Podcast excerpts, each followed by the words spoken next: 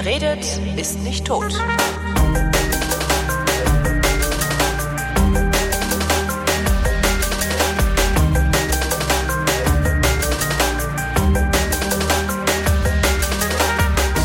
Mache seit ungefähr 20 Jahren was mit Medien. Da war bestimmt auch das ein oder andere Mal Journalismus dabei. Ähm, und ich bin immer wieder über Leute gestolpert und habe auch selbst oft so Anwandlungen gehabt zu denken, ich würde ja gerne mal was ganz anderes machen, mal was Ordentliches, was Ehrliches, was Vernünftiges. Mache ich bloß nicht. Äh, ich, ich weiß warum. Es ist nämlich sehr komfortabel da, wo ich lebe. Warum die anderen alle das nicht machen, weiß ich nicht. Einen habe ich aber gefunden, der es gemacht hat. Und das ist Michalis Pantelouris. Grüß dich. Hallo. Gut. Hallo. Warum bist du Journalist geworden? Ähm, ich bin, ehrlich gesagt, ist das, äh, da, da geht's schon los. Ich habe nie, nie, nie ähm, einen anderen Beruf auch nur wirklich ernsthaft in Erwägung gezogen, was aber ein kleines bisschen dran liegen kann, dass ich auch aus eigentlich einer Journalistenfamilie komme. Ich habe also mit fünf Jahren tatsächlich auf einer Schreibmaschine mit Kohlepapier Durchschlägen ähm, sechs Zeitungen jeweils auf einmal, also die sechste war dann kaum mehr lesbar, ähm, geschrieben, vollgeschrieben mit Sachen, die ich lustig fand. Also mit fünf, sechs. Ich konnte mit mit vier Jahren habe ich angefangen, mir das Schreiben beizubringen. Mit fünf, sechs dann diese Zeitung gemacht und in der Nachbarschaft verkauft für wahnsinniges Geld. Ich glaube 50 Pfennig das Stück. Was hast du da reingeschrieben, um Gottes Willen? Witze vor allen Dingen. Also ich glaube, ich meine von Otto Walkes inspirierte Witze. Aber das, äh, meine Mutter müsste irgendwo noch eine haben, aber ich habe die jetzt seit ähm, 30 Jahren auch nicht mehr gesehen. Aber ich habe noch eine Erinnerung und das wird auch bei Familienfesten gerne mal wieder erzählt, dass ich das damals schon gemacht habe. Aber Tatsache ist, mein Vater ist auch schon ein gelernter Journalist. Der ist dann später, ja, während der Runterzeit in Griechenland ist er geflüchtet und ähm, hat dann noch gearbeitet in Berlin beim RIAS, äh, beim Radio im amerikanischen Sektor damals noch und ähm, auch als Korrespondent für für griechische Zeitschriften und ist dann aber nach der äh, Runterzeit hat er sich breitschlagen lassen, in den Staatsdienst zu gehen, in den diplomatischen Dienst und ist da dann auch erst äh, letztes Jahr beim bei einer Runde Sparpakete dann dann ähm, quasi also hat einen Tag bevor er in die strategische Reserve verletzt, äh, versetzt worden wäre, hat er dann äh, aus aus Stolz gekündigt. Ähm, ist nebenbei, dann kann ich das auch nochmal sagen, das Beispiel dafür, dass griechische Beamte nicht mit 50 in Rente gehen. Er war nämlich da schon 67 und hätte noch ein Jahr arbeiten müssen, um seine vollen Pensionsansprüche zu kriegen.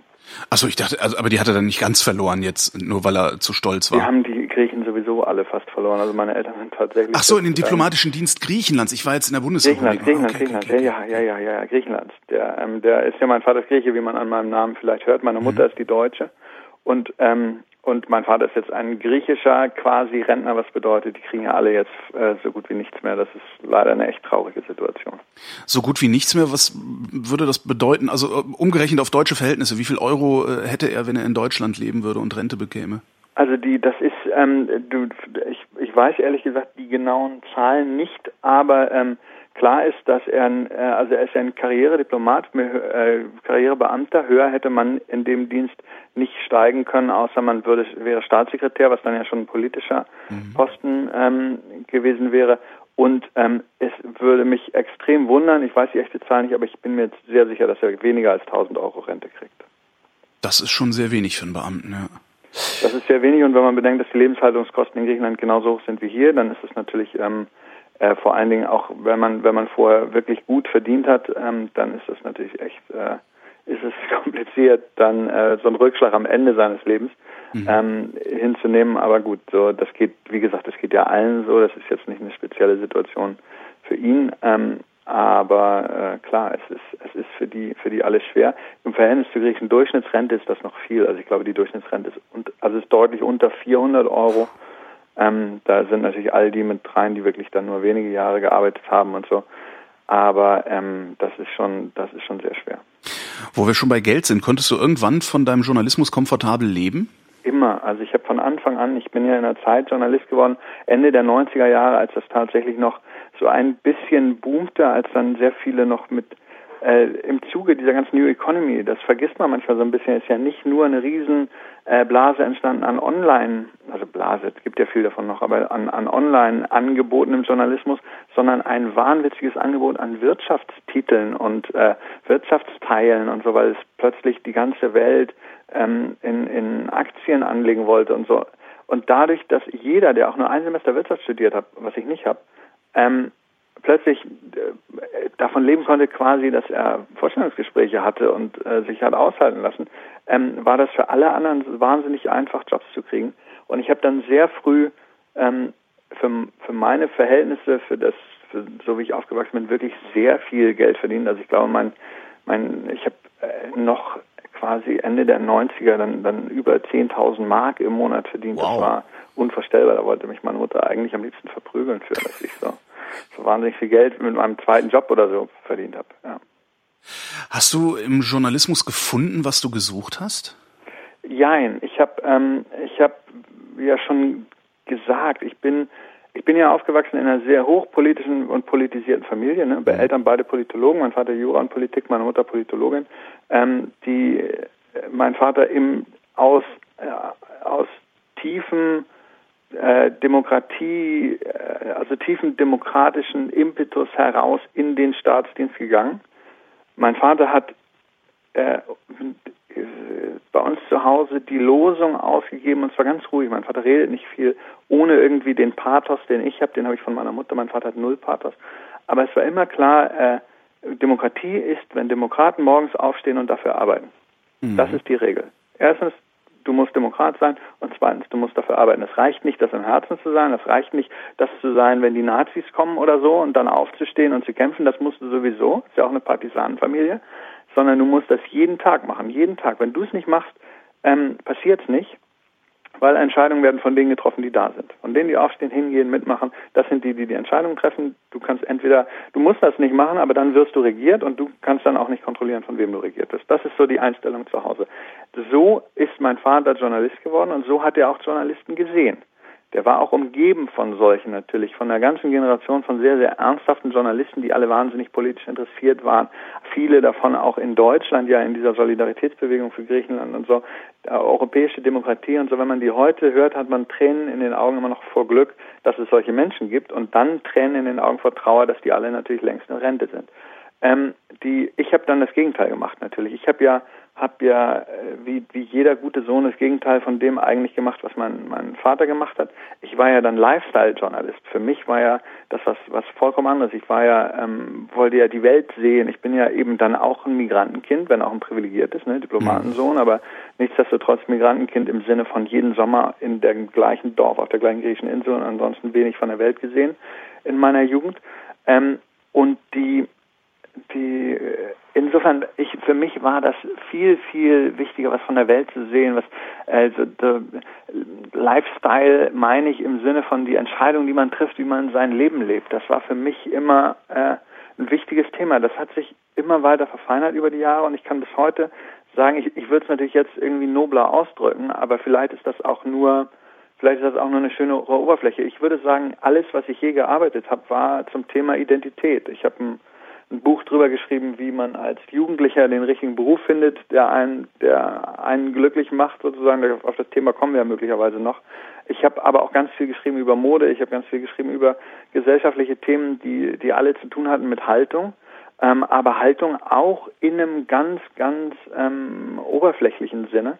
Und ich glaube, ich habe äh, ein, ein grünes Lifestyle-Magazin erfunden, im Sinne von ein Magazin für, wie auch immer man das nennt, gibt dann so Schlagworte, ne, strategischen Konsum oder so. Mhm. Die ist Ivy und ist leider über den Testmarkt äh, nicht so richtig hinausgekommen, weil die Medienkrise dann kam, aber die, ähm, aber wo es auch darum ging, zu sagen, die, die, es ist schön und gut, ein Bewusstsein zu haben. Es ist auch richtig und wichtig, dass man weiß, was am anderen Ende der Welt passiert.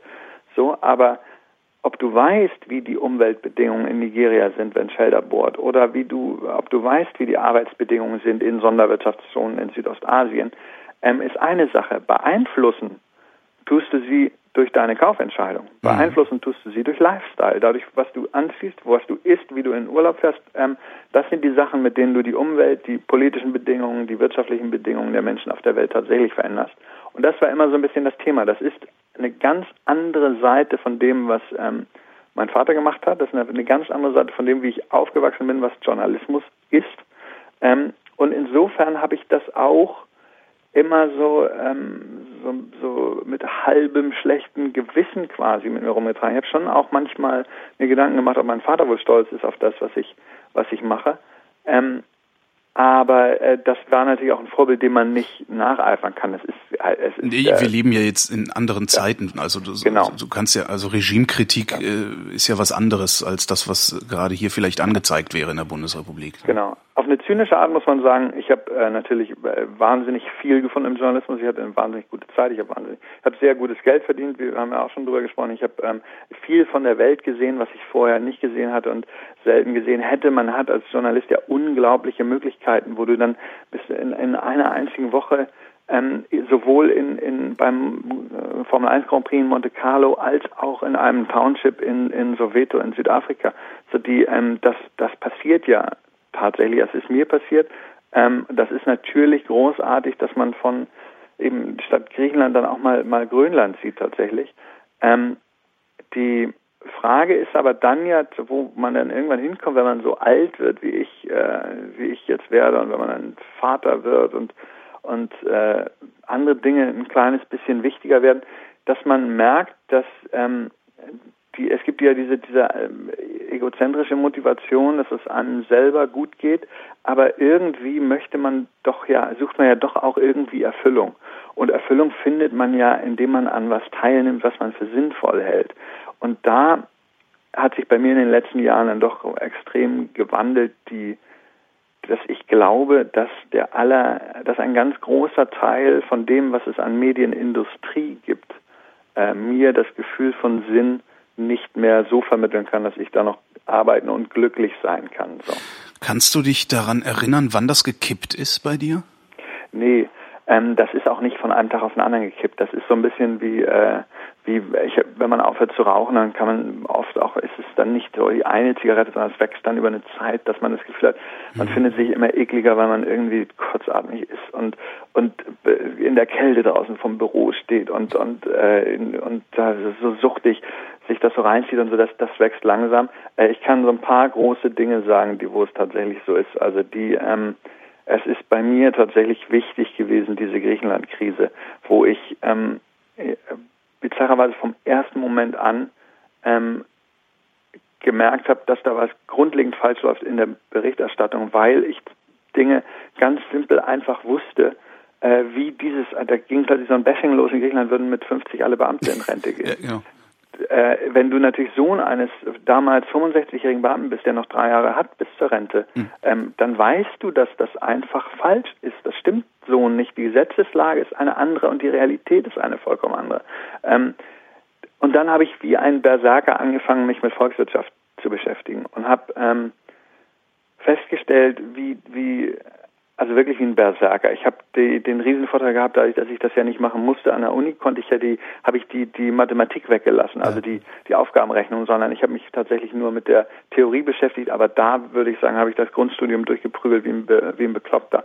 Ähm, und dann fällt einem ja auf, wie wahnwitzig ähm, überfordert Medien sind. Wie mhm. ähm, das ist klar, das ist eine Krise in einem Land, das keiner richtig kennt, von dem aber alle denken, sie würden die Bewohner richtig kennen, das dann so eine leichte Lösung anbietet ähm, und ähm, das dann hat diese Krise politische, historische, wirtschaftliche und so weiter Auswirkungen. Und dann gibt es eine Riesenlobby, eine riesen, riesen, riesen Lobby, die will, dass wir über Griechenland reden, damit wir nicht über Spanien, Portugal und Irland reden, wo es nämlich alles irgendwie ein bisschen anders, Portugal nicht so anders, aber äh, dass wir nicht über Irland reden, weil wir dann nämlich sehen würden, woran es liegt, dass mhm. wir nicht über Spanien reden, weil wir dann nämlich sehen würden, woran es liegt, sondern die Griechen bieten den, das, den einfachsten Weg daraus, weil man immer sagen kann, ja, die, die haben riesen Korruptionsprobleme in der Gesellschaft und wahrscheinlich sind die sowieso irgendwie faul, da kommen ja dann noch so ethische, also so ethnische, Entschuldigung, nicht ethische, ethnische äh, Vorurteile aus den 50er Jahren plötzlich wieder mit hoch.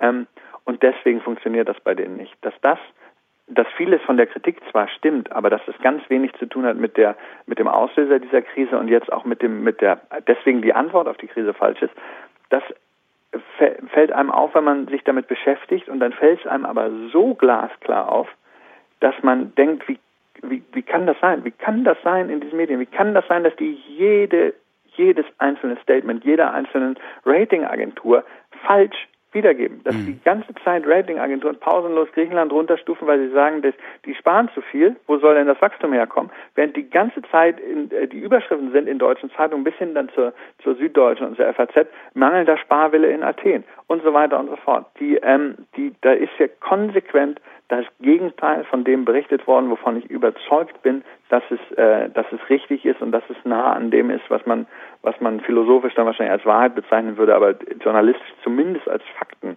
bezeichnen müsste. Ähm, da habe ich angefangen, ähm, ganz, ganz massiv den Glauben zu verlieren, weil ich vorher immer gedacht habe, okay, ich mache vielleicht auf meine Art Dinge, die ich gut finde, aber in einem Sektor beim Lifestyle und so, den nimmt sowieso keiner ernst und mhm. dann hier und Reisemagazine und Gesellschaftsmagazine und was ich alles so gemacht habe und bla bla und die ähm, äh, mit einem guten Willen, aber ja irgendwie doch in einer Welt, wo ich dann damit leben musste, dass es keiner so richtig ernst nimmt. Aber dass dann diejenigen, von die, die ich immer ernst genommen habe und von denen ich wusste, dass alle die ernst nehmen, dass die schlechter sind als als ich, das hat mich äh, dann doch fundamental ähm, erschüttert eigentlich. Insofern kann man sagen, das hat, das hat sicher dazu beigetragen, dass ich, dass ich äh, ein gutes Stück Motivation verloren habe.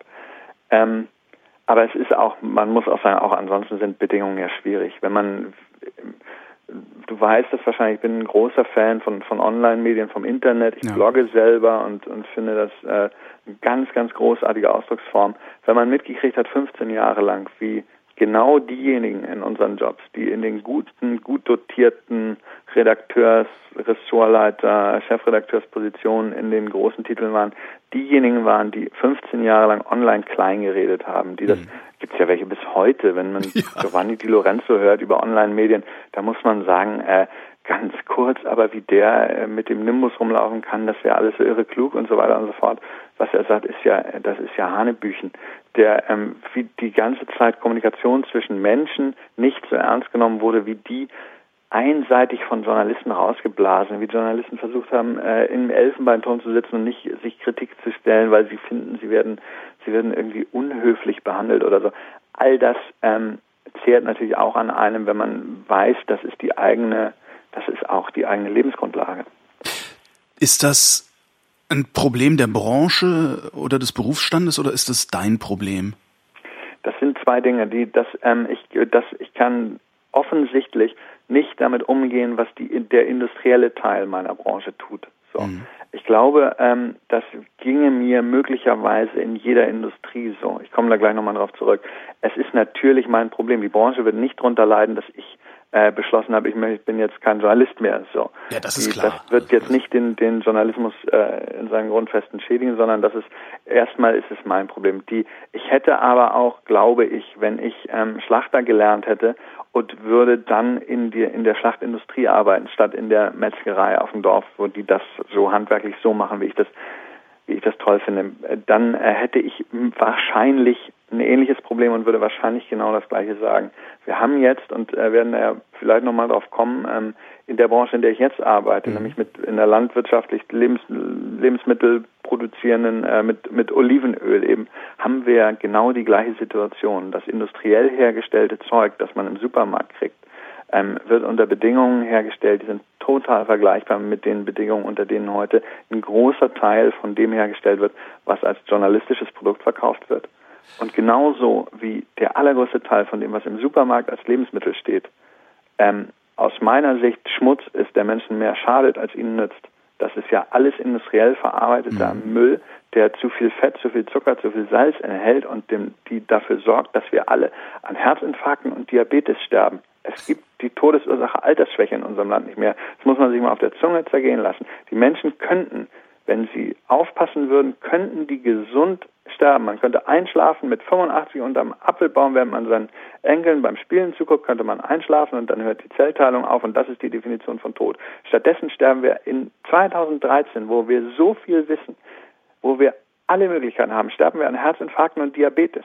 Diabetes 95 Prozent, Diabetes 2, das ist alles, alles nur, übrigens wieder sind wir wieder bei Lifestyle, durch den Lebensstil angeeignet. Das ja. sind Krankheiten, daran muss man nicht sterben. 80 Prozent der Krankheiten, die heute behandelt werden, sind durch den Lebensstil indiziert. Das liegt daran, dass die Leute zu wenig wissen, natürlich nicht daran handeln und dass sie konsequent von Industrien daran gehindert werden, ähm, gesund und glücklich zu leben. Jetzt fange ich an, mich aufzuregen. Ist schön, oder? Ja, das macht Spaß. Ich, äh, schweige, ich schweige auch sehr gerne gerade. Ja. Aber es ist tatsächlich, ist tatsächlich eine schöne Analogie, weil äh, ja. also ich sehe halt auch dieses Problem der Branche. Also ich habe halt das Problem, dass immer, wenn ich mich in irgendeinem Thema gut auskenne oder etwas besser auskenne, äh, sehe, wie schlecht ich von vom Journalismus oder von den Journalisten eigentlich informiert werde. Ja. Und wenn ich daraus folgere, wie schlecht ich informiert werde bei Themen, bei denen ich mich nicht auskenne, äh, sehe ich halt schwarz für die ganze Branche. Ich behaupte immer, es gäbe keine vierte Gewalt. Würdest du mir da zustimmen oder ist das ein bisschen albern? Okay, da, das ist jetzt, da, da würde ich gerne nochmal drüber nachdenken. ähm, aber um dir, um dir eine Antwort zu geben, es gibt eine vierte Gewalt, aber die vierte Gewalt ist sicher nicht in einer industriellen Presse äh, mehr verankert, sondern es gibt eine vierte Gewalt, die, die besteht in der freien Information. So. Die braucht aber nicht mehr Journalisten. Und das Blöde ist ja, ich glaube nicht, dass es wird, also klar, die, die Bedingungen werden schlechter für Journalisten und so, aber insgesamt gibt es ja doch mehr Information. Das Schlimme ist, dass ähm, anders als früher, die, früher war der Journalismus auch nicht toll, sondern es war einfach äh, weniger offensichtlich. Heute mhm. ist es absolut offensichtlich und ich kriege ich krieg, äh, das äh, auch irgendwie so Grausen, äh, wenn ich dauernd höre, es gibt so Typen nicht mehr wie Henry Nann und Rudolf Augstein und Gerd Bucerius und so, wo man sagen muss, die, die, nichts gegen die tolle, tolle Menschen, tolle Journalisten, tolle Männer, tolle, äh, wie auch immer, aber es ist auch verdammt einfach, was aufzubauen, wenn man dabei hundertfacher Millionär wird und alles läuft äh, darauf hin, dass du mit deinem Produkt äh, das äh, wahnsinnig einfach hast und wahnsinnig reich wirst. Und so war das ja. Ne? Klar, das ist so natürlich, es gibt heute den Mark Zuckerberg und der ist auf seine Art genauso toll und ist äh, und ist genauso mhm. reich. Das ist äh, und wahrscheinlich wird man in zehn Jahren sagen, es gibt keine Mark Zuckerbergs mehr und so. Das ist alles Abschieben von äh, Verantwortung. Wir sind alle mehr Täter als Opfer und zwar in jedem einzelnen Bereich und jeder äh, ist gefällig selbst dafür verantwortlich, was er tut. Und wenn ich keine Ahnung habe von Griechenland, dann schreibe ich nicht mit dem mit ähm, sozusagen mit äh, Überzeugung schreibe ich nicht irgendwas ab von dem, was ich nicht durchschauen kann. Wie oft ich gefragt worden bin von irgendwelchen Leuten. Ich habe ja relativ viel gearbeitet zum Thema Griechenland und auch relativ viel dazu erzählt und Interviews gegeben und in Talkshows gesessen und so. Und dann kommen, wie oft Leute dann dann fragen, ja, aber der ähm, dieser aufgeblähte öffentliche Sektor in Griechenland. Wo dann ich dann frage, okay, was ist denn aufgebläht am öffentlichen Sektor? Und dann sagen, ja, der öffentliche Sektor ist ja aufgebläht. Sage ich, wenn ich das jetzt bestreite, ähm, ich würde gerne von Ihnen hören, was denn da aufgebläht ist. Und dann sagen sie, ja, Sie wollen Sie jetzt bestreiten, dass der öffentliche Sektor aufgebläht ist. Das ist doch Fakt, dass der aufgebläht ist. Dann sage ich, Fakt ist, Sie haben gar keine Ahnung, worüber Sie reden. Das ist der Fakt. Der, und äh, tun es aber, und zwar aus der Stellung des Journalisten heraus, die sehr weiter nicht geschützt ist und sich deswegen selber schützen muss und sich schützen muss aus dem der einzigen sinnvollen Position, die es gibt, nämlich die, dass man, äh, dass das, was man sagt, stimmt nach allem äh, sozusagen nach allen Hygienemaßstäben. Das ist auch nicht zu viel verlangt. Also es ist ja bei jedem anderen Beruf auch so. Ne? Da die ich also wenn man sagen würde ich, es gibt ja so Maßstäbe für Qualität. Es wird ja gern geredet über Qualitätsjournalismus. Es gibt glaube ich Maßstäbe für Qualität und meine einfachste Definition mit der ich gerne arbeiten würde weil ich das ja als Handwerk sehe ist es gibt natürlich die Hygienequalität so, natürlich mhm. erwarte ich, dass es, ähm, dass es ich von zum Beispiel, wenn ich in ein Restaurant gehe, nicht krank werde, dass es hygienisch ist. Und zwar von Fast Food genauso wie von Sterneküche. Das muss hygienisch sauber sein. Dann gibt es sicher eine funktionelle Qualität, wo man sagen muss, da gibt es sicher Unterschiede. Das eine Essen ist mehr nur Kalorien und das andere hat dann darüber hinaus auch noch äh, Vitamine. Ich sag's mal so ganz, mhm. ganz, äh, ganz blöd. Das gibt es natürlich auch, gibt es Fast Food Journalismus und es gibt äh, gibt den höherwertigen, an dem ich mehr wachsen kann oder vielleicht ähm, feiner wachsen kann als an dem als an dem Fastfood. Und dann gibt es sicher auch eine ästhetische Qualität. Da kann man drüber streiten, aber dass das Auge mit ist und dass es bestimmte Dinge gibt, äh, die, die da ästhetisch auch noch eine Funktion haben. Also wie ein Tisch, der muss sicher sein, der darf mir nicht auf die Füße fallen. Er soll äh, eine Funktion haben im Sinne von, ich muss mich dran setzen und dran essen können und er hat eine ästhetische Funktion. Er sieht auch noch nach was aus. Das sind mhm. für mich drei Dinge, die Qualität äh, ausmachen. Und ich glaube, dass wir im Journalismus ähm, die ganze Zeit versucht haben, das zu umgehen, indem wir behauptet haben, es wäre mehr Kunst als Wissenschaft oder es wäre mehr Kunst als Handwerk.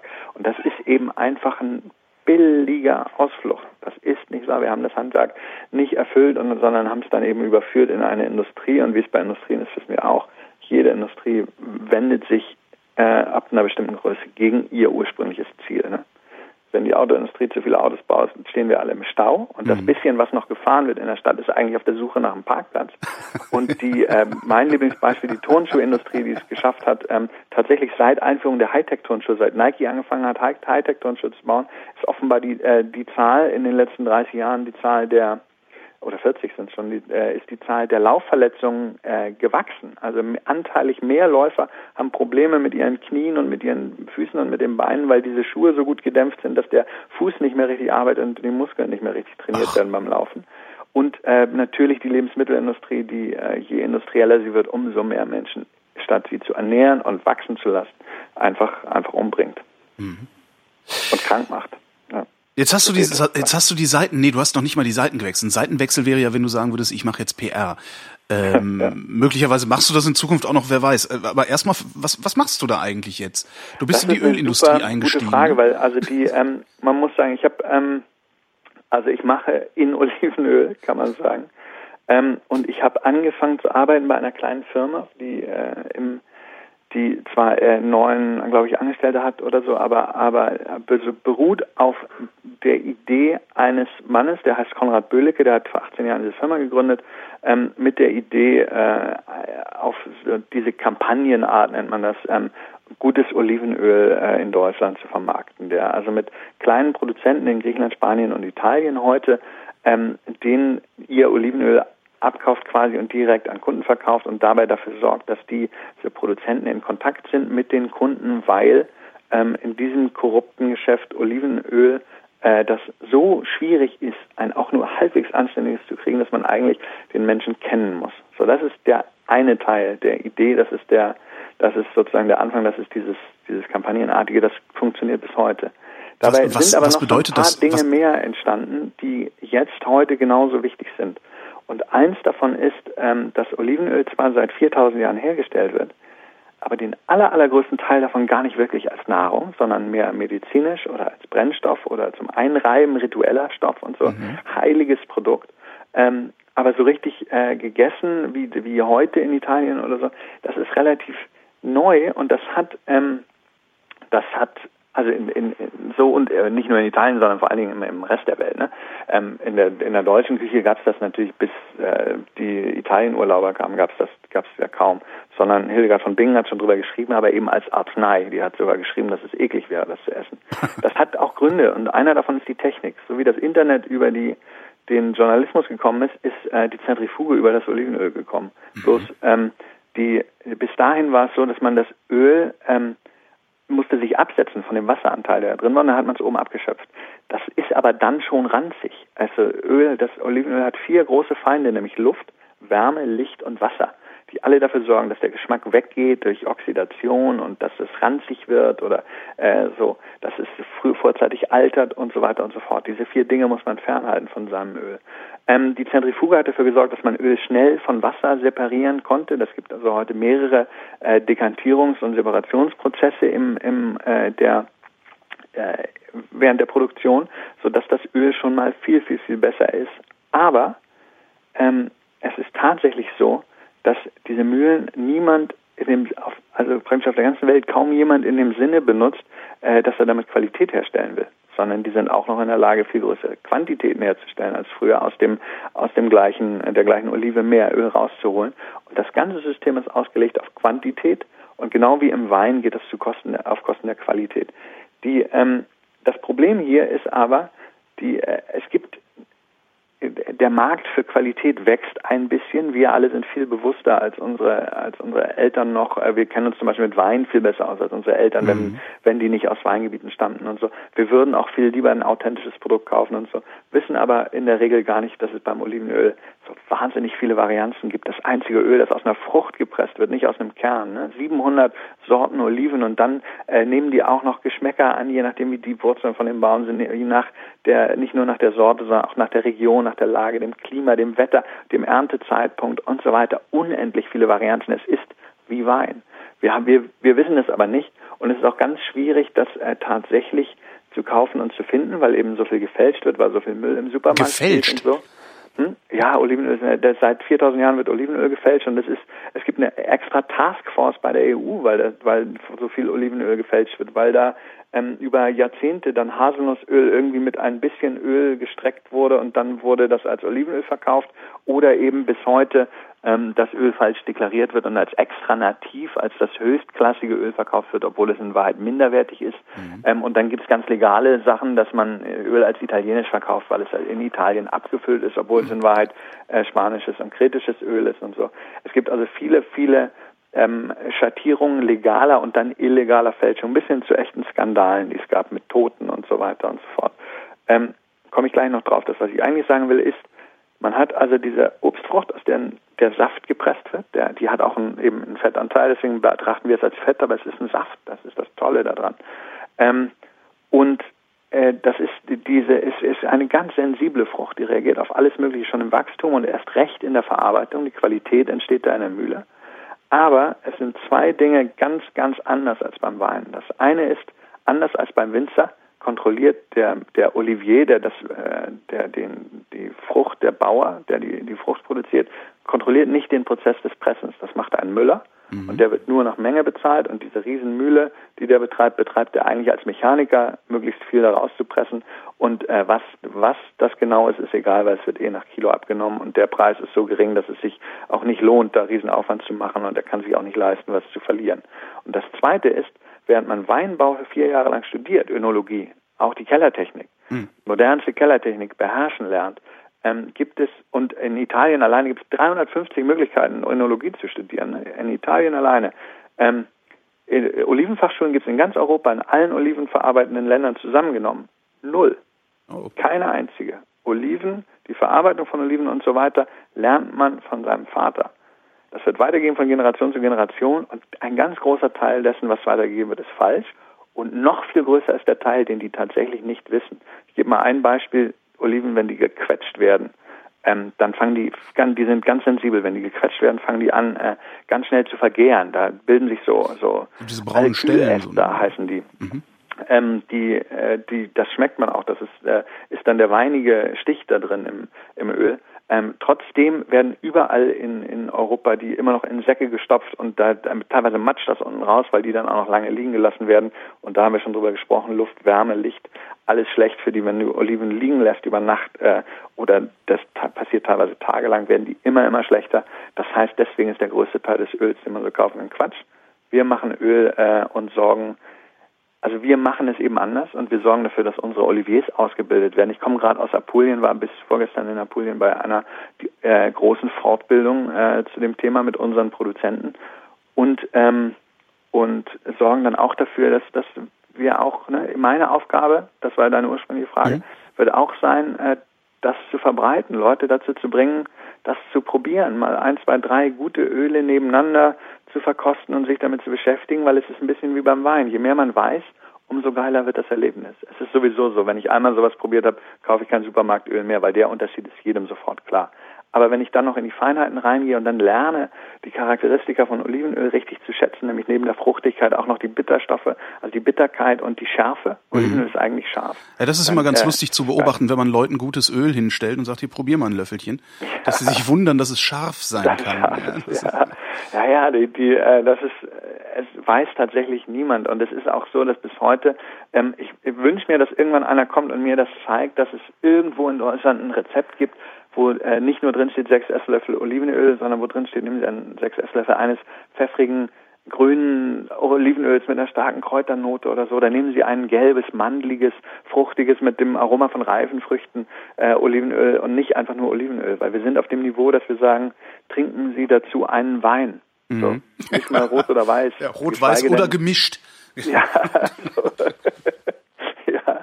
Und die, ähm, das ist sozusagen die Aufgabe. Das hat Konrad schon ganz, ganz toll gemacht, hat eine tolle Firma aufgebaut rund um seine, äh, aber, aber rund auch ein bisschen um, um seine Generation. Der ist zur ersten Generation Biobewegung, ist jetzt 62, mhm. äh, ein ganz früher ähm, eben biologisch interessierter, ökologisch interessierter, auch politisch interessierter, ähm, der eine Firma aufgebaut hat, die ihm da ganz genau entspricht.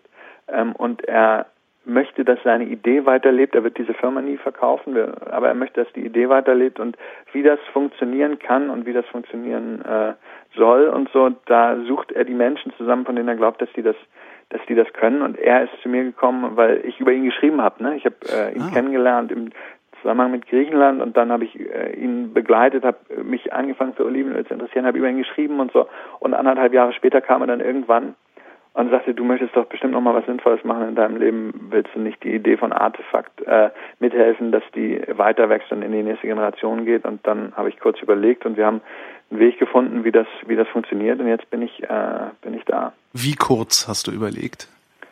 Ähm, ich habe ja eine Familie, also ich muss zwei Kinder ernähren ähm, mhm. und habe eine Frau, die, die auch an einem Projekt arbeitet, wo man sagen muss, die, äh, das ist äh, das äh, wirft noch nicht so Geld ab, dass ich jetzt sagen kann, ich, ich muss kein Geld mehr verdienen. Mhm. Ähm, und insofern, äh, es ist tatsächlich für uns eine, eine, finanzielle Einschränkung, das ist auch klar. Ich bin so schon viel zu teuer für, für Artefakt, aber ähm, aber es ist auch so, dass wir nicht mehr nicht mehr so viel Geld verdienen wie, wie also ich nicht mehr so viel Geld verdienen wie vorher. Das heißt, da muss man ein bisschen drüber reden, da muss man äh, die Familie mit einbeziehen.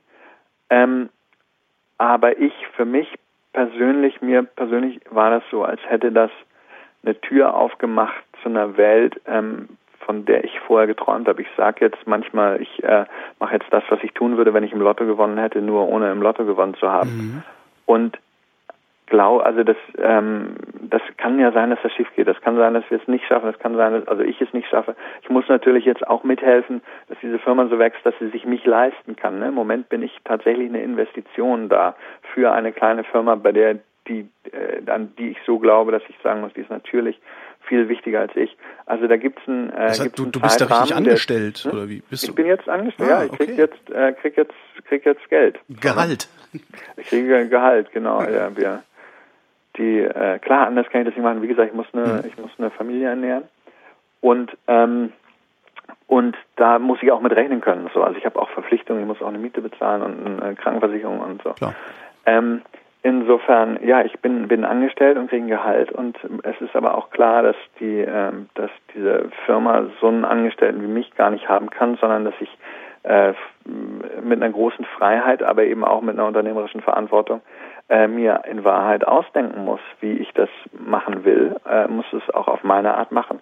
Es muss dann aber auch innerhalb von einem bestimmten Zeitraum muss ich auch Wege gefunden haben, die auch funktionieren, ne? weil mhm. ähm, klar, ich bin der zusätzliche Angestellte, ich bin wie ein sozusagen wie ein Mini, ein zweiter Mini-Konrad und ähm, der verdient sich sein sein Geld da auch. Also es ist das ist ja ist ja klar. Also die, es ist eine Idee, aber die Konrad sagt es schön, er sagt, jede Idee hat auch immer eine ökonomische Entsprechung und die muss halt funktionieren, sonst wir können das beste Öl der Welt machen, wenn wir, wenn es zum Beispiel, ne, wenn wir zu viel von dem Öl machen, was ich zum Beispiel sehr liebe, das ist äh, tatsächlich dann das ganz zum Beispiel das sehr scharfe, sehr bittere. Mhm. Ähm, ich mag das sehr, sehr gerne, wenn das, wenn das so ganz crisp und, und, und kräutrig und grün ist. Eben crisp, kräutrig, so grün, das sind Sachen, die sage ich über Wein übrigens. Das ist ganz interessant. Ja, äh, ja. ja. das ist auch tatsächlich, äh, es, es hat so viele Gemeinsamkeiten. Also auch die Geschichte, die es nachmachen muss. Aber ich wollte nur sagen, die, das ist natürlich ein Minderheitengeschmack und das wird es auch bleiben. Also auch da muss man sagen, du kannst natürlich auf dem gleichen Niveau vollreife, mandelige, gelbe, ähm, fruchtigere äh, Öle machen, die dann viel mehr so, so vollreife äh, Geschmäcker haben. Und die sind dann aber ein bisschen, wahrscheinlich würde man sagen, gefälliger. Das ist dann so der, der ähnliche Aufteilung, wie mehr Leute trockenen Rotwein mögen als lieblichen. Mhm. Ich zum Beispiel mag trocknen, da bin ich total Mainstream, trockenen Wein. Viel lieber als, als äh, süßen oder, oder lieblichen. Ähm, beim Öl bin ich eben nicht Mainstream, sondern da mag ich den, den das schärfere, äh, grünere lieber als das als das gelbere, goldenere. Ähm, aber da bin ich in der Minderheit und da muss man sehen, dass man auch nicht, weil man selber das so liebt, äh, zu viel von dem einen anbietet und zu wenig von dem anderen, sondern dass man sich nach einem Publikum richtet. Das ist ja vollkommen klar. Das ist ja wie in jeder anderen, ne? jeder andere, jeder Schlachter muss das klar, auch. Der jeder, wo muss dem Fisch schmecken, nicht dem Angler.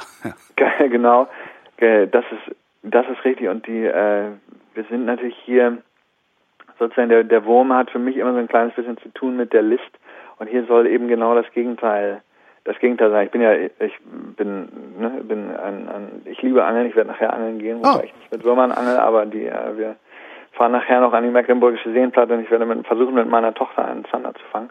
Aber die, ähm, Aber äh, unabhängig davon geht es eben hier drum, ein authentisches Produkt auf die richtige Art und Weise zu, zu produzieren, nämlich so, dass es dass nicht nur seiner wirtschaftlichen ähm, Funktion gerecht wird, das Produkt, sondern auch der, der sozialen, der, der kommunalen, der gemeinschaftlichen. Das sind Gemeinden, das sind Dörfer, das sind äh, Familien, die eingebettet sind, die, die das herstellen und die, auch das ist, ist großartig zu sehen, dass die Produzenten, mit denen wir arbeiten, dadurch, dass sie sich hinstellen und anders als jeder andere Südeuropäer nicht sagen, ich mache das beste Öl der Welt, jeder Südeuropäer sagt das. Ich, ich kenne 50 Griechen, die alle sagen, sie machen das beste Öl der Welt. Und inzwischen auch jeder Italiener sagt es auch, jeder von sich. Es stimmt in der Regel nicht. Und unsere, die tatsächlich auf dem Niveau arbeiten wie ganz wenige in der, in der Branche, weil sie es können, muss man auch sagen, ne, weil sie von uns das Wissen an die Hand kriegen und weil sie von uns ähm, so, wir ihnen das Öl zu einem Preis abnehmen, dass sie es können. Aber äh, die stellen sich nicht hin, sondern die stellen sich hin und sagen, äh, wir sind erst am Anfang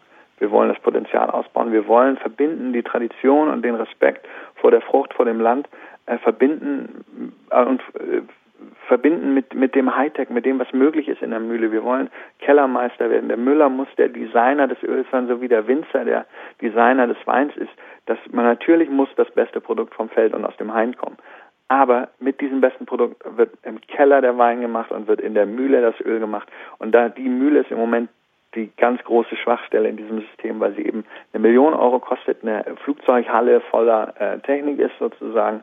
Ähm, und da nicht nur äh, relativ schlecht nachlässig mit umgegangen wird äh, in vielen Fällen, sondern tatsächlich das Wissen nicht da ist, äh, wie man Qualität herstellt, sondern nur, wie man Masse herstellt, weil eben Masse gefragt ist. Wie gesagt, da, das ist kein ethisches Urteil, sondern das ist ein Urteil darüber, was eine Industrie mit einem Produkt macht, wenn sie es in die Finger kriegt. Und leider kommt das allermeiste Olivenöl nicht aus Manufakturen, sondern aus einer, aus einer Industrie. Und unsere, eben auch unsere Produzenten, die stellen so wenig Öl her, 5000 Liter im Jahr, manche, manche 10, manche vielleicht auch 20.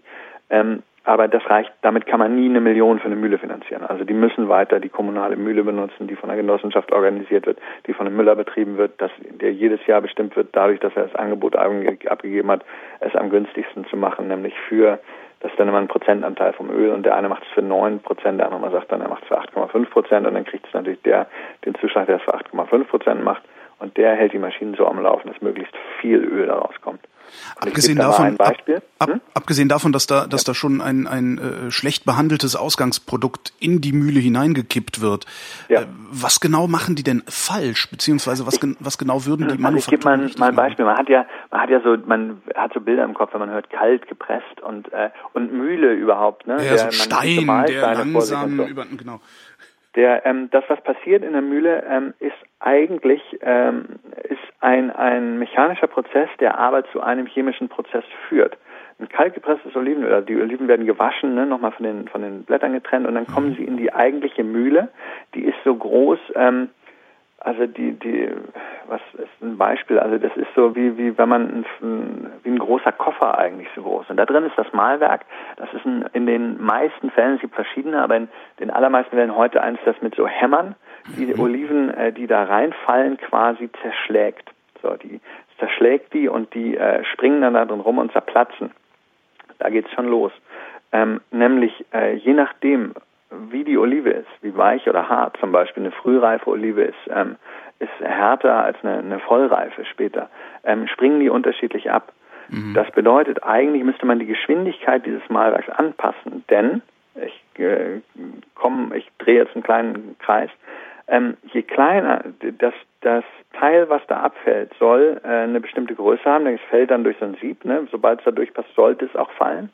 Wenn es kleiner ist als das, hat es unnötig viel Oberfläche. Ne? Ist klar, wenn man Würfel zerschneidet, also ein Würfel hat sechs Ecken und wenn man ihn dann zerteilt, sodass äh, aus dem Würfel vier Würfel werden, hat jeder von denen wieder sechs äh, äh, Seiten, ne? mhm. die offen liegen und damit Luft, Wasser, Licht und Wärme ah, ausgesetzt sind. Das heißt, die oxidieren, da geht dann Geschmack verloren. Wenn man die auch noch falsch behandelt, die Mühle, wenn man zum Beispiel diese Hämmer nicht regelmäßig die Aufsätze wechselt, dann schleifen die rund und dann passiert das, dass statt dass die Oliven schön rumspringen und schnell zerteilen, kommt dann da drin so eine Matschepampe, wo die Mühle sich so drin rumdreht und das mehr so zerschmiert, als mhm. dass es, als dass es zerteilt. So, dann geht und die, der Prozess geht weiter. Dann kommt die ähm, kommen die diese äh, diese Pampe quasi diese Olivenpaste, die kommt in ein großes Gerät, das heißt der Malaxierer. Ähm, der Malaxera ist eine große Wanne eigentlich, in der äh, liegen die Oliven drin und dann passiert das, was ich den chemischen Prozess genannt habe, der aber in der Olive selber ist, dass nämlich Enzyme dieses, diese Fruchtsäure, dieses Öl befreien aus den einzelnen Zellen. Die mhm. schließen die auf. Also das wird in Wahrheit nicht rausgepresst, sondern das ist ein Prozess, der passiert in der Olive selber, dass sich das befreit. Das tun diese Enzyme am besten bei einer bestimmten Temperatur, nämlich zwischen 20 und 22 Grad. Die muss man möglichst schnell herstellen. Deswegen sind die Wände, das sind so doppelwändige Edelstahlwände, da drin ist dann äh, Wasser auf diese Temperatur genau äh, temperiert und dann ist innen drin wie in so einem Betonmischer ähm, oder wie in den bei den Lottokugeln mhm. äh, ist dann so eine so eine Spirale, die dreht, da dreht dann das Öl, damit möglichst viel davon äh, schnell mit diesen Wänden in Kontakt kommt ne? Mhm. und diese ähm, die, schnell diese Temperatur möglichst schnell sich einstellt. Schnell deswegen, weil wieder so wenig wie möglich Zeit mit dem Wasser, was da noch drin ist, so wenig wie möglich Zeit mit der Luft, die in dem ganzen System drin ist und so weiter verbringen. Da ist viel Luft drin, weil diese Mühle, die sich dreht, alles, was sich dreht, funktioniert ja als Ventilator. Ne? Das zieht da Luft rein. Mhm. So, das muss dann äh, möglichst, deswegen muss der Prozess möglichst schnell gehen. In Wahrheit brauchen diese Enzyme 20 Minuten, um diese Zellen aufzuschließen, im, zwischen 20 und 40 Minuten. Aber wenn man es nochmal eine Stunde länger drin lässt, kriegt man nochmal ein paar Prozent mehr Öl daraus. Außerdem hat es den, den, also behauptet, äh, behaupten viele, die äh, ich da, da sind wir relativ am Anfang noch in der Forschung, möglicherweise stimmt nicht mal das, aber aber äh, gehen wir mal davon aus, man kann da noch ein ganz bisschen mehr Öl rausholen. Und dann, oder, oder gar nicht mal ein ganz bisschen, sondern möglicherweise kann man sogar eine Menge mehr rausholen. Vor allen Dingen hat es den psychologischen Effekt, dass man es sehen kann, weil sich so Lachen bilden dann. Mhm. Vorher ist das zwar, fängt die Masse an zu glänzen, ölig, die vorher so breiig ist, wird dann ölig, fängt die an zu glänzen. Aber richtig, dass sich Lachen absetzen, passiert erst nach einer Stunde oder so. Alle Mühlen rund ums äh, Mittelmeer lassen das Zeug anderthalb Stunden im Malaxierer. Wir, nach dem, was wir ähm, rausfinden, nach dem, was wir messen, nach dem, was wir, die Menschen, mit denen wir zusammenarbeiten, messen, ähm, für, äh, nehmen sie für, wenn überhaupt, winzige Mengen äh, an, an mehr Menge in Kauf wahnsinnige Verluste an Qualität und Geschmack, weil es eben die ganze Zeit oxidiert. Das geht dann nochmal wieder weiter. Auch ähm, danach wird äh, in einer Zentrifuge äh, im sogenannten Dekanter wird dann ähm, feucht von fest getrennt mhm. und dann wird ähm, wird hinterher nochmal sozusagen das Auswasser ausgespült aus dem aus dem Öl und dann kommt am Ende ein Öl raus. Ähm, die, wenn man es den ganzen Prozess durch gut behandelt hat, äh, so wenig. Wir haben einen Produzenten, der äh, komplette Kontrolle über seine Mühle hat. Bei dem ist es so, dass er schafft, quasi äh, Sauerstoff komplett rauszuhalten. Und in dem Moment, wo er es abzapft, in dem Moment legt er da sogar in den Edelstahltanks dann ähm, ein Edelgas drauf, Argon drauf, sodass mhm. da überhaupt kein Sauerstoff rankommt. Das ist dann Öl, das schmeckt man sofort. Das hat diese tollen Biophenole, dieses Oleokantal, was kratzt im Hals, was aber äh, so gesund ist, was das Herz und die Gefäße äh, stark macht, mir auch noch wahnsinnig gut schmeckt. Es behauptet sich als nochmal ein, ein echter Bestandteil sozusagen einer, einer Mahlzeit richtig, äh, manchmal sogar dominant und, und, und ganz toll.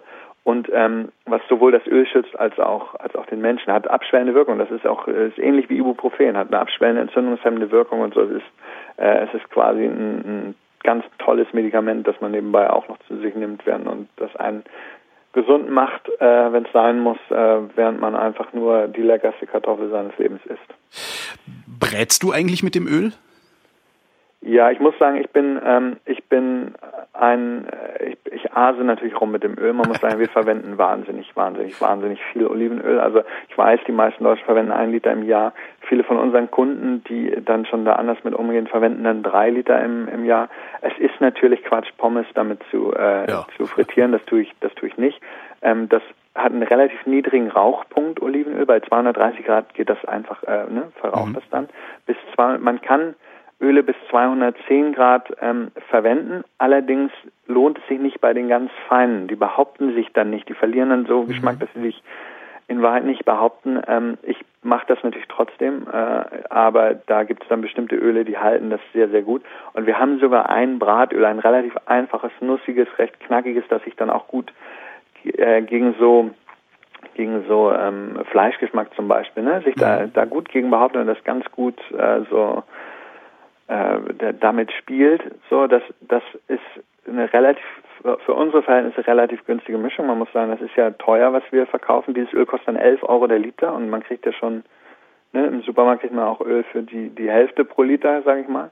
Ähm, aber das ist bei uns noch relativ günstig. Bei uns sind sonst die Öle, die äh, gehen los so bei 16 Euro, 15, 16 Euro mhm. pro Liter und dann auch rauf bis 30 Euro pro Liter. Das sind dann Öle, die kosten natürlich im feinen Kostladen dann nochmal das Doppelte, weil bei uns halt noch fehlt dann der Zwischenhändler. Ne? Das ist dann noch relativ günstig weil man kann es dann bestellen. Übrigens darf ich sagen, artefakten.net.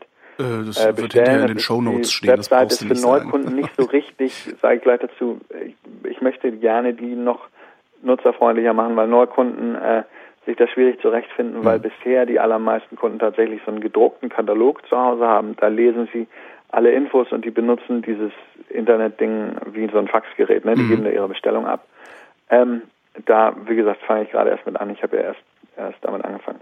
Aber klar, ich, ich brate auch damit, ich mache alles mit, mit Olivenöl, außer so, wenn ich jetzt was äh, tatsächlich frittieren würde, wenn ich, wenn ich Pommes machen würde. Aber ähm, aber ich, ich weil äh, ahnen, möchte gar nicht wissen, wie viel Öl wir hier durchhauen, weil ich probiere natürlich auch unsers und andere und so. Äh, ich bin, bin aber auch ein, ein Irrer. Also die Mengen Olivenöl, die ich so durchziehe hier, die, äh, die sind wahrscheinlich schon, die wären für andere ähm, obskur. Du sagtest eben, dass ihr bei Artefakt kampagnenartig arbeitet. Was bedeutet das? Das ist in Wahrheit ähm, ist das ein, äh, ein, Begriff, den ich nur kenne von der T-Kampagne. Das ist die äh, an der Berliner, ich glaube an der TU in Berlin ähm, haben die äh, gibt es einen Studiengang Entrepreneurship und mhm. der Mensch, der äh, Fall, Jürgen, glaube ich, Faltin oder Faltlin oder so, der Professor hat angefangen mit äh, eine Firma aufzubauen mit seinen Studenten vor 25 Jahren oder so. Die haben feinsten Darjeeling Tee aus Indien, Tee aus Indien importiert und hier ähm, verkauft und haben so eine Firma aufgebaut, die nannte sich die T-Kampagne. Mhm. Die hat damit zu tun, das Kampagnenartige ist, äh, hat damit zu tun, dass eigentlich die Kunden quasi vorfinanzieren. Ah, so kaufe ich mein Salz beim Salzprojekt. Mhm. Genau, so, genau so. Sowas ist, äh, das ist genau so. Mhm. Das ist dieses Kampagnenartige. Und so ähnlich ist es hier auch. Wir kaufen ja dieses Öl von den Produzenten ähm, und es ist äh, im Prinzip vorfinanziert durch, durch unsere Kunden. Es ist tatsächlich so, dass bei, ähm, bei Artefakt, äh, die man auch schon vor der Ernte quasi investieren kann, indem man dieser Firma einen verzinsten Kredit gibt. Mhm. Das bedeutet für uns, wir müssen nicht zur Bank gehen, ähm, und sondern wir äh, und für die Kunden bedeutet, dass sie kriegen auch noch Prozente dafür. Ähm, die die und und klar es äh, ist dann auch nochmal diese Firma ist ja hat ja auch einen sozialen Anspruch und hat ja auch einen man muss ehrlicherweise sagen wir haben natürlich auch den Anspruch Wirtschaft an sich vom Kopf auf die Füße zu stellen und zu sagen auch da äh, die niemand hat was gegen gegen Geld und niemand hat was dagegen dass dass äh, es Kaufleute gibt die die Geld verdienen aber die das eigentliche ähm, äh, worum es geht. Auch das muss, äh, muss ein authentischer, transparenter äh, Kreislauf sein, ähm, in dem klar ist, was wofür bezahlt wird und nicht ähm, das einfache Prinzip billig zu kaufen und teuer zu verkaufen ähm, oder das einfache Prinzip der, der Profitmaximierung äh, gilt ist halt, das ist, sind Dinge, die, die funktionieren im organisierten Verbrechen. Ne? Die, ja. Das ist ja so, die, der, in dem Moment hat man ja eigentlich ein Interesse daran, wenn man so arbeiten würde, hätte man ein Interesse daran, dass die Kunden möglichst wenig wissen. Ja. Sie möglichst wenig wissen darüber, was das kostet, das Rohprodukt, was ist da drin, was und so. Ähm, und das ist ja nicht unser Anspruch. Unser Anspruch ist ja, dass unsere Kunden möglichst alle alles wissen. Also es kann ja gerne jemand ein Öl einfach nur kaufen, weil er es lecker findet. Das finde ich total toll.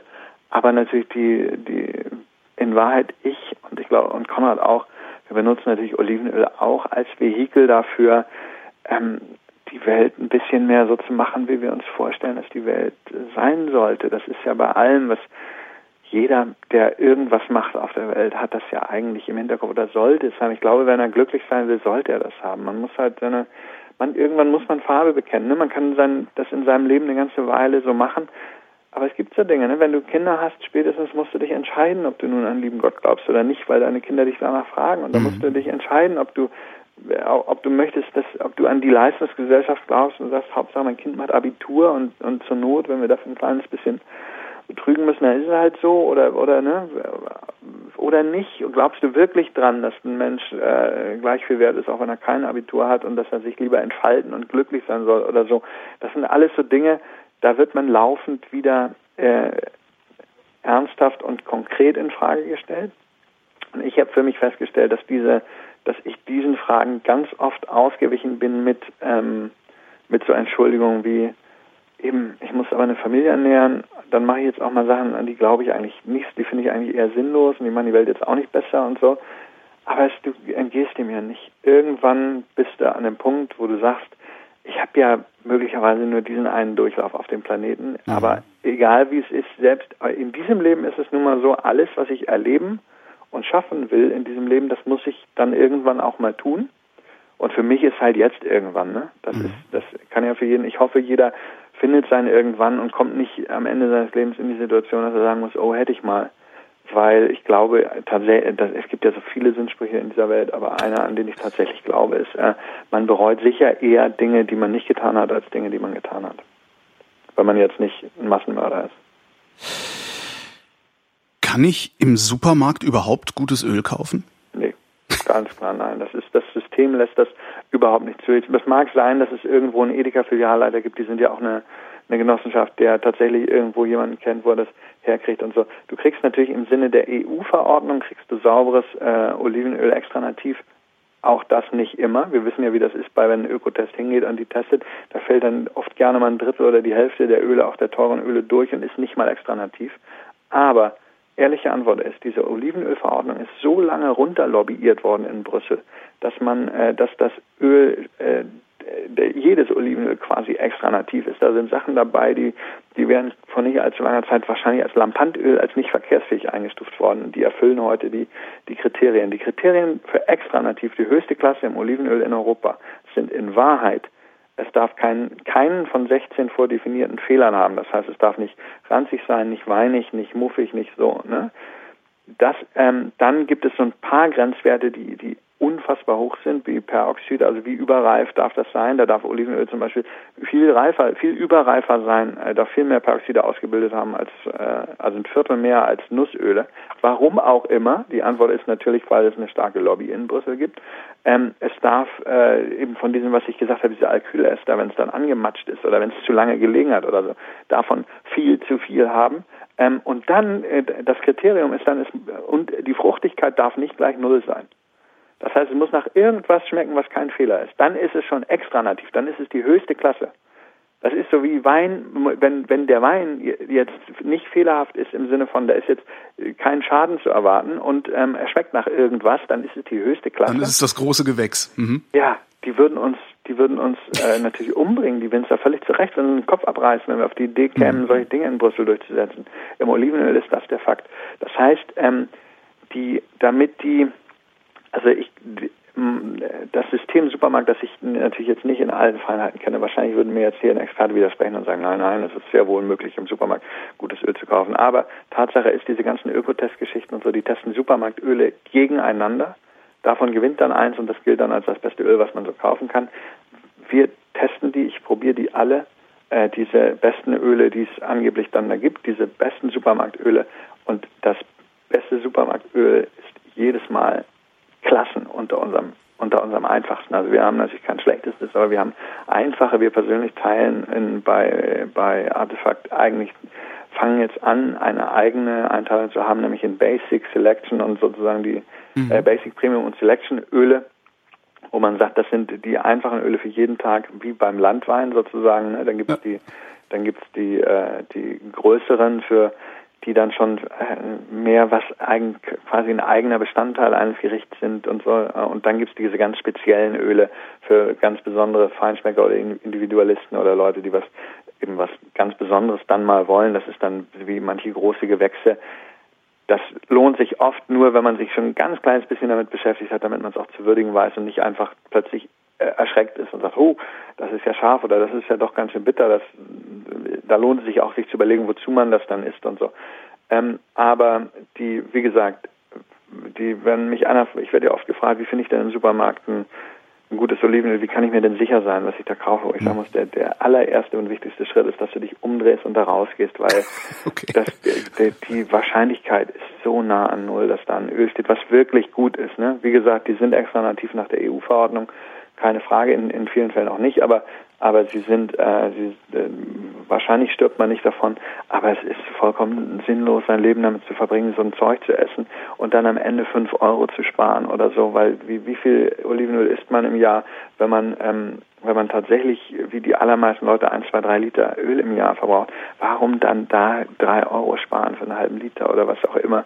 Das ist ja nun wirklich ganz grober Unfug, wenn man ein Produkt haben kann, das authentisch ist, das wahnsinnig lecker ist, das wahnsinnig gesund ist, das wirklich nochmal den Moment, den man da erlebt beim Essen, den man sowieso damit verbringt zu essen, äh, tatsächlich so bereichern kann, dass man sagt, ähm, das, was wir alle wollen im Leben, nämlich äh, wir wollen wachsen und wir wollen verbunden sein mit der mit der Welt, mit dem Ort, an dem wir sind, mit den anderen Menschen und all das steckt da drin wie in einem guten Wein. Ne? Da steckt der Boden drin, da steckt die Luft drin, da steckt die Sonne drin, da steckt der Mensch drin, der es produziert hat. All das ist Information, die ich aufnehme mit allem, was ich esse.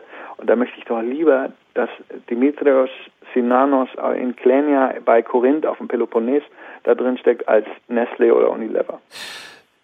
Das heißt, ich sollte Öl genauso kaufen wie Wein, in einen Laden gehen, in dem äh, der Öl offen hat äh, und probieren?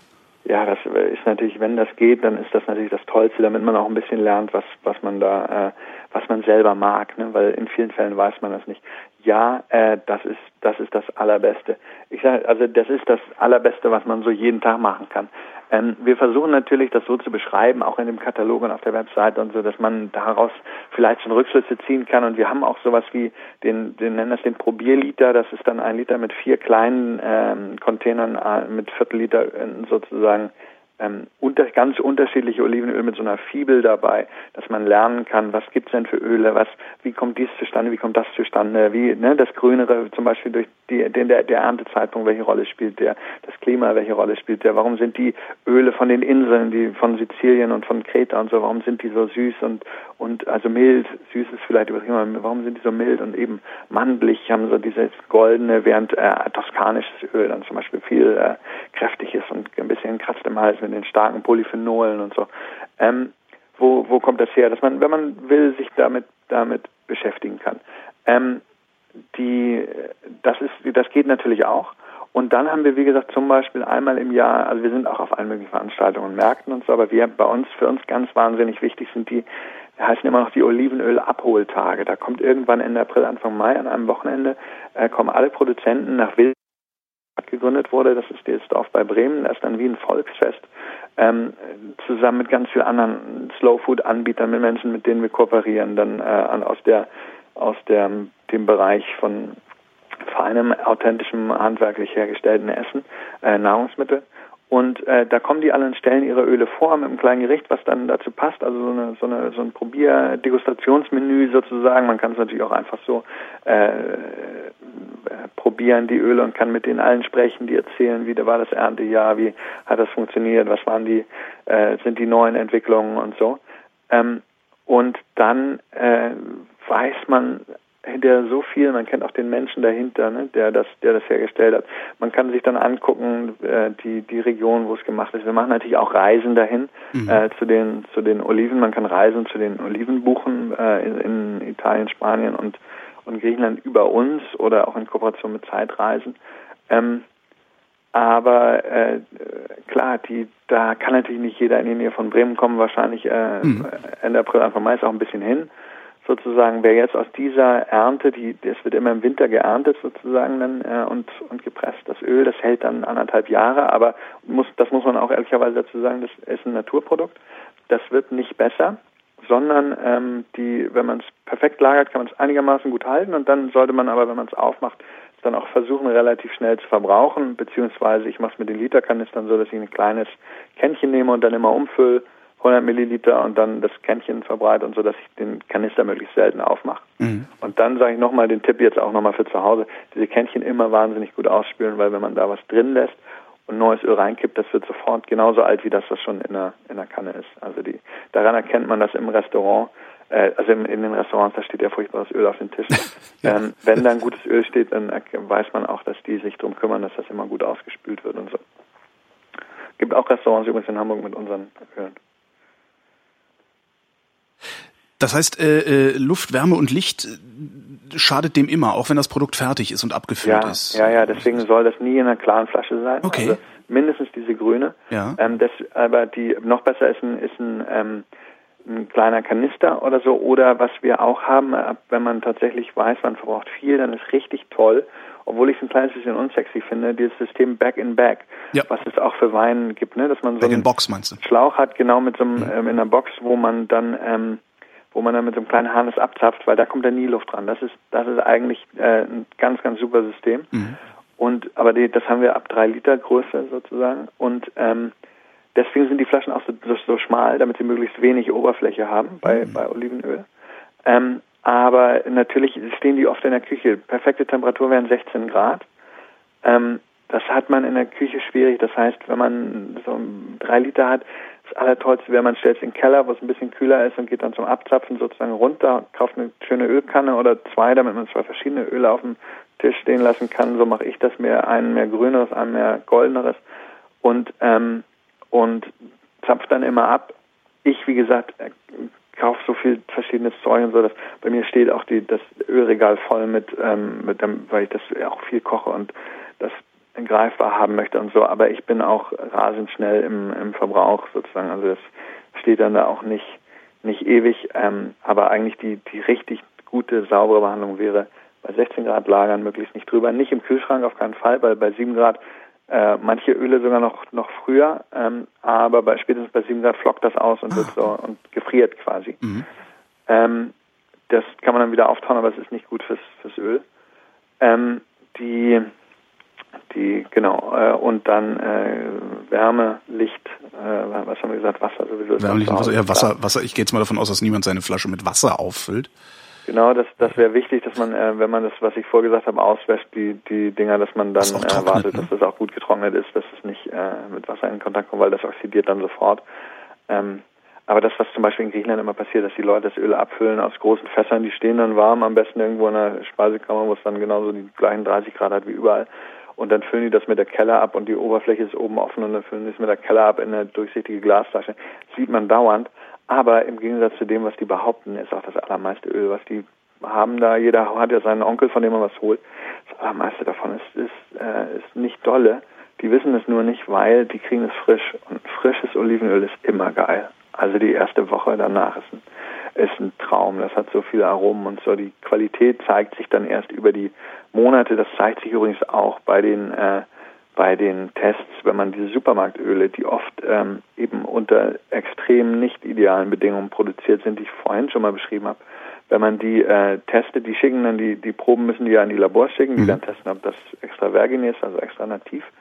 Ähm, und das, die haben dann manchmal noch einen relativ hohen Fruchtigkeitsmeridian oder äh, auch vielleicht sogar ein bisschen schärfer und Bitterkeitsmeridian und so. Wenn man die zwei Monate später nochmal verkostet, äh, sind die total flach, da ist dann gar nichts mehr drin. Und das hat man bei, äh, bei unseren Ölen natürlich nicht. Die sind anderthalb Jahre haltbar und, und, äh, und äh, sind auch super über die, den ganzen Zeitraum, wenn man sie jetzt nicht offen stehen lässt. Stehen lässt. Aber äh, gewinnen tun die nicht. nicht. Ist nicht wie Wein. Da Hm. ist das Produkt ganz anders. Das wird alt und länger als anderthalb Jahre sollte man es auch nicht benutzen. Und die anderthalb Jahre, wenn man es echt einigermaßen okay stehen hat, also nicht bei, nicht direkt neben dem Herd und nicht offen und so. Wirst du eigentlich weiter Journalismus betreiben, trotz deiner Ich neuen hab, Aufgabe? Äh, ich hoffe, die, also sagen wir mal so, die, das, wenn Journalismus dann erstmal zumindest, ich weiß ja wie gesagt nicht, ob das hier gut geht, aber aber äh, deswegen sage ich nie, nie. Aber ich äh, habe ja in den letzten Jahren den schönsten Teil für mich des Journalismus betrieben auf meinem Blog, eigentlich da als Edelamateur. Ne? Ich muss damit kein Geld verdienen und dann äh, kann da machen, was ich will, bin nur mir selbst verantwortlich und das ist, war der Teil, den ich am befriedigendsten fand. Das werde ich sicher weiter, weiter machen und weiter betreiben. Also da ja quasi als, als Amateur arbeiten, als Liebhaber, daher kommt ja das Wort Amateur, ähm, als Liebhaber der Sache. Ähm, ich werde natürlich schreiben, ist für mich immer noch eine der wichtigsten Arten, mich, mich auszudrücken und ich werde auch schreiben, wenn ich nicht das als Beruf mache. Ich habe natürlich, habe ja noch zwei Kolumnen. Ich schreibe für Emotion eine Kolumne über meine vielen Frauen hier, die meine Frauen und Töchter, und ich schreibe in GQ jetzt eine Kolumne über, ähm, die schon vorher begonnen hat, eigentlich darüber über mein, äh, meine Entscheidung mit dem irgendwann. Da spielte das ja rein. Das ist ja bei mir tatsächlich so, dass es in meinem Leben äh, schon vorher so war, dass ich gesagt habe, gibt paar Dinge, die die wollte ich, äh, die habe ich vor mir hergeschoben auf, auf irgendwann, die, die fange ich jetzt an. Dazu gehört für mich zum Beispiel dieses äh, gesund zu leben, habe ich mir immer vorgenommen, mal irgendwann gesund zu leben. Mhm. Ich habe totales Übergewicht, äh, von diesem Gewicht runterzukommen und, äh, und eigentlich zu gucken, worüber in meinem Leben kann ich eigentlich Kontrolle gewinnen. Weil ich das satt hatte, immer das Gefühl zu haben, ja, dies und das hätte ich gern anders, aber das habe ich nicht unter Kontrolle.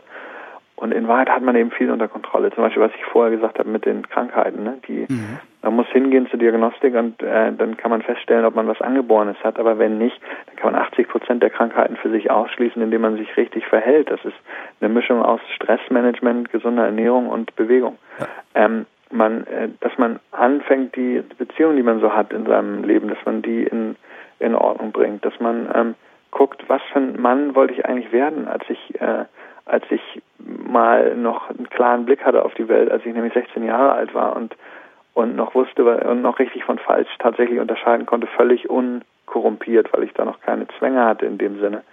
Ähm, was wollte ich davon Mann werden und was bin ich davon geworden und wenn wenn ich Dinge davon nicht geworden bin, warum eigentlich nicht? Da habe ich angefangen, so eine so ein Projekt angefangen mit ungewissem Ausgang.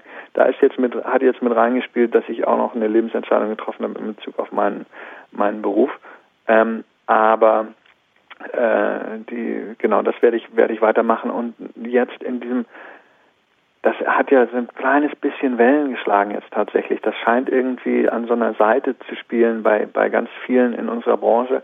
Sag Und, ich doch. Äh, auch, auch sonst habe ich, ähm, auch sonst hatte ich vorher schon alle möglichen Gespräche immer mal wieder über so Buchprojekte. Ich habe ja äh, bisher zwei Bücher geschrieben, eins davon nur elektronisch über Griechenland. Mhm. Elektronisch erschienen eins über eben ausgerechnet Berufswahl bei, bei Jugendlichen, was ich auch immer noch ein wahnsinnig wichtiges Thema finde.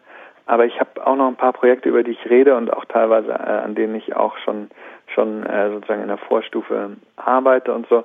Also äh, schreiben werde ich sicher auf eine Art immer. Ähm, es gibt äh, ganz, ganz, ganz wenig, ehrlich gesagt, was mich in der, in der Medienindustrie irgendwie auch nur auf einem theoretischen Level reizt, sozusagen zu tun.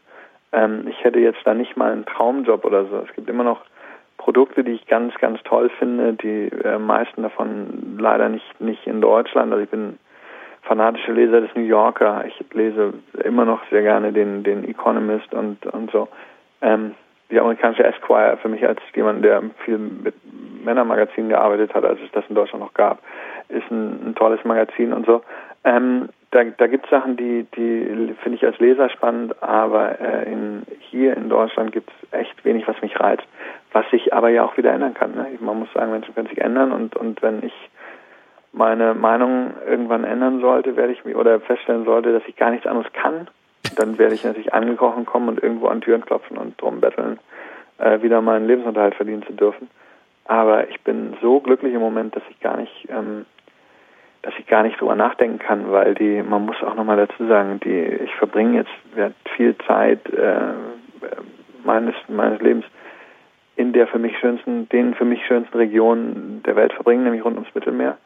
Ähm, in Olivenhain, was sowieso die romantischsten Orte der, der Welt sind. Ähm, es ist ein, ein, Baum, der mich immer schon ganz, ganz doll äh, fasziniert und gefreut hat. Es sind Landschaften, die mich immer schon fasziniert haben. Ähm, ganz ehrlich, äh, wie blöd müsste ich sein? Michalis Pantelouris, vielen Dank. Ich bedanke mich. Und Hörerschaft, danke für die Aufmerksamkeit.